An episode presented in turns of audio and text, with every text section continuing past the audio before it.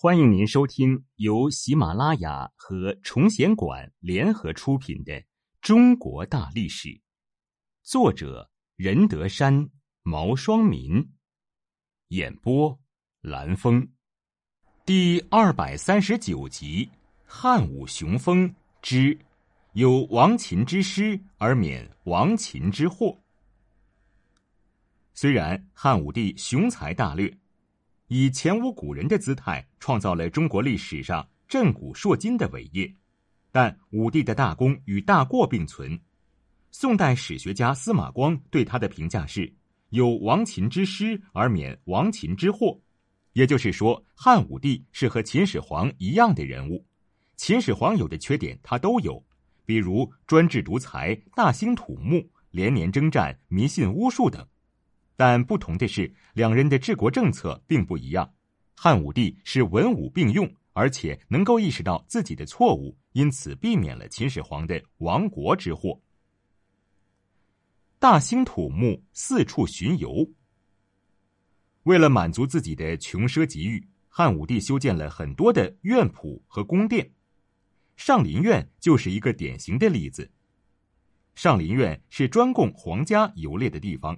它原本是秦始皇留下来的，武帝即位后，便将终南山和原来的土地划到一起，然后命人重新修建。上林苑完工后，周长四百余里，四周环绕着围墙，院中有七十多座错落有致的宫殿，十来个清澈的湖泊，还有飞流直下的瀑布、郁郁葱葱的树林、成群结队的麋鹿。至于各地的名果议会，更是数不胜数。就连南方的龙眼、槟榔、橄榄等水果树，也是武帝一声令下后被移植过来的。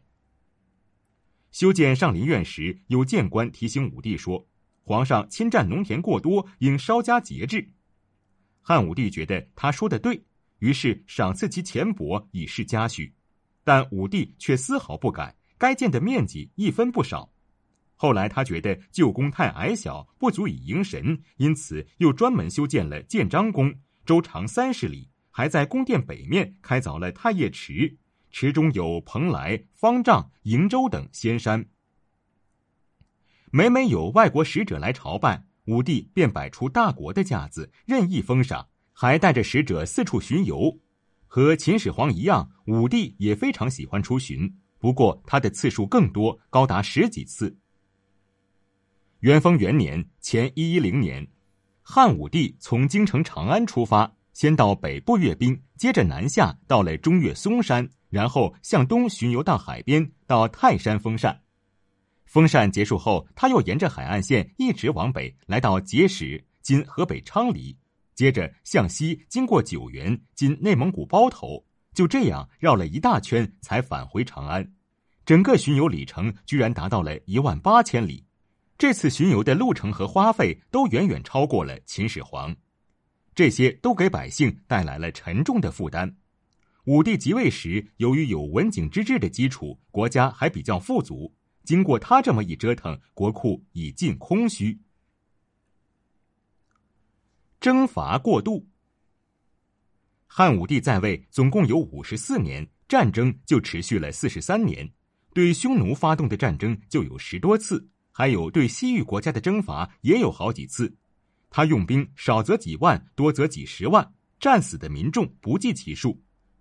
为了满足对外的不断征伐，他加大对商人和手工业者的征税，还加重农民的赋税，这就造成大量百姓破产。到了汉武帝天汉二年（前九十九年），齐、楚、燕、赵等地均爆发了不同规模的农民起义，但不久各地起义就被平息。他对于建功之人赏赐更是丰厚，像抗击匈奴名将卫青、霍去病等人均被封赏过大量钱物，这些钱物都是从民众身上得来的，压得民众困苦不堪。汉武帝继位的头几年，社会安定，经济得到了较快发展，老百姓过着衣食无忧的生活，人给家足，国库里也是府藏皆满。但经过数十年的征战，最后变得海内虚耗。每年过重的兵役都让百姓叫苦连天，除了打仗之外，百姓和士兵还有的在朔方城沿边屯田，衣食皆养于县官，日子过得非常凄苦。巫蛊之祸，创下一片江山之后，汉武帝认为自己的功德足以超过历代帝王，于是他决定封禅泰山。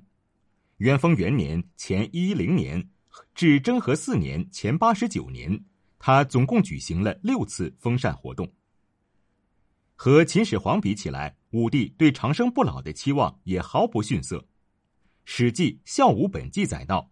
孝武皇帝初即位，游敬鬼神之祀。从十六岁继位起，武帝就开始修筑自己的陵墓，修了五十多年。他还遍寻方士，希望能得到长生不老药。元鼎四年（前一一三年），方士栾大来到长安，上书说能找到长生不老药。武帝信以为真，陆续赐予他武力将军、天士将军、地士将军等五个封号，还把女儿嫁给他。最后，居然为其专门刻了一方玉印，封他为天道将军。两年后，栾大的骗局败露，汉武帝下令将其腰斩。但是汉武帝仍然不肯死心，认为自己没有找到真正的高人，因此继续派人到海上求仙。一次，他到陕西的皇帝成龙升天处祭祀。大臣问道：“当年皇帝升天时不忍和妻儿别离，如果让皇上在升天和妻儿之间做选择，您会选择什么呢？”武帝毫不犹豫地说：“将其妻子如婢女及破鞋子。”由于武帝信奉鬼神，精神恍惚，结果被江充利用，导致了巫蛊之祸的发生。所谓巫蛊术，就是在桐木刻制的偶人身上写下仇人的名字。然后埋入地下，象征为其下葬，并借助祭祀鬼神的活动实现心愿。巫蛊术在西汉很盛行，武帝即位后就因为巫蛊案废了陈皇后。武帝晚年时曾居住在甘泉宫（今陕西淳化），他常常睡不着，觉得头疼欲裂，因此怀疑有人在暗中作怪。进士江充趁机挑拨，说是大臣和百姓在诅咒武帝。武帝深信不疑，便指令江充到各地去追查此事。江充得到这个机会，当然不会放过。他打击异己，捏造证据陷害太子刘据，先后让几万人死于非命。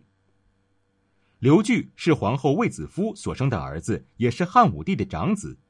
元寿元年（前一二二年）被立为太子，人称魏太子。不过，刘据的地位并不稳固。大将军卫青病逝后，皇后卫子夫和太子刘据就失去了最有力的靠山。再加上卫子夫年老色衰，武帝早已移情别恋。刘据在很多问题上和武帝的看法都不一致。武帝多任用酷吏，刘据却宽厚待人。武帝坚持以武力解决蛮夷问题，刘据则主张用怀柔政策。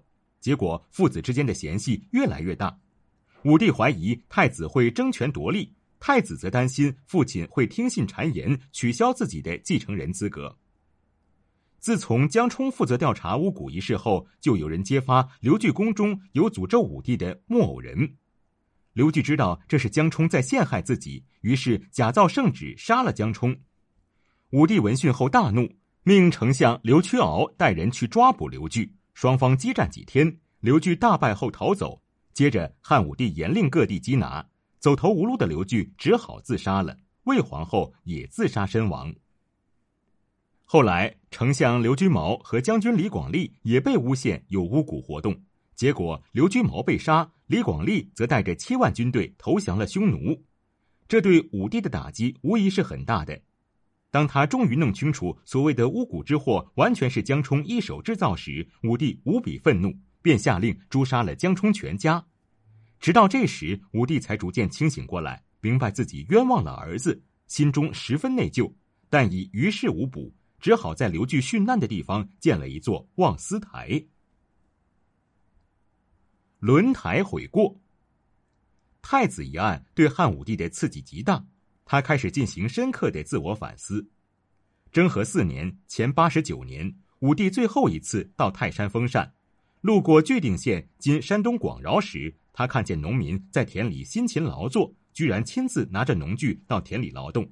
他说：“自即位以来，我所做之事令天下愁苦，不可追悔。如今又误信方士，迷废天下，以后西罢之。不久，武帝就撤退了所有的方士。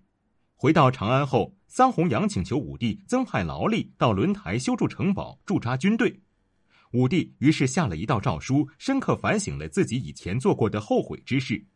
他说：“前段时间专职衙门上奏，想将百姓的赋税再加三十钱，以资助边防费用，这无疑将会增加他们的负担。如今又要派兵到遥远的轮台去屯田垦荒。”这不是令百姓更加愁苦吗？目前的要务是要禁止严厉残暴的法令，不再增加赋税，只要能维持边防就够了。继续以农为本，鼓励百姓养马，并执行马赋令，养马可以免除徭役。由于武帝的这道悔过诏书源于轮台屯田之事，所以历史上称之为“轮台悔过”。经过一番痛定思痛。武帝的治国政策从多欲向无为回归，这是他一生中的重大转折。接着，他采取了与民休息的政策。经过两年努力，社会终于又趋于稳定了。所以说，汉武帝有亡秦之师而免亡秦之祸，就在于他能够认识自己的错误。轮台悔过，也表明他是一位具有远见卓识的政治家。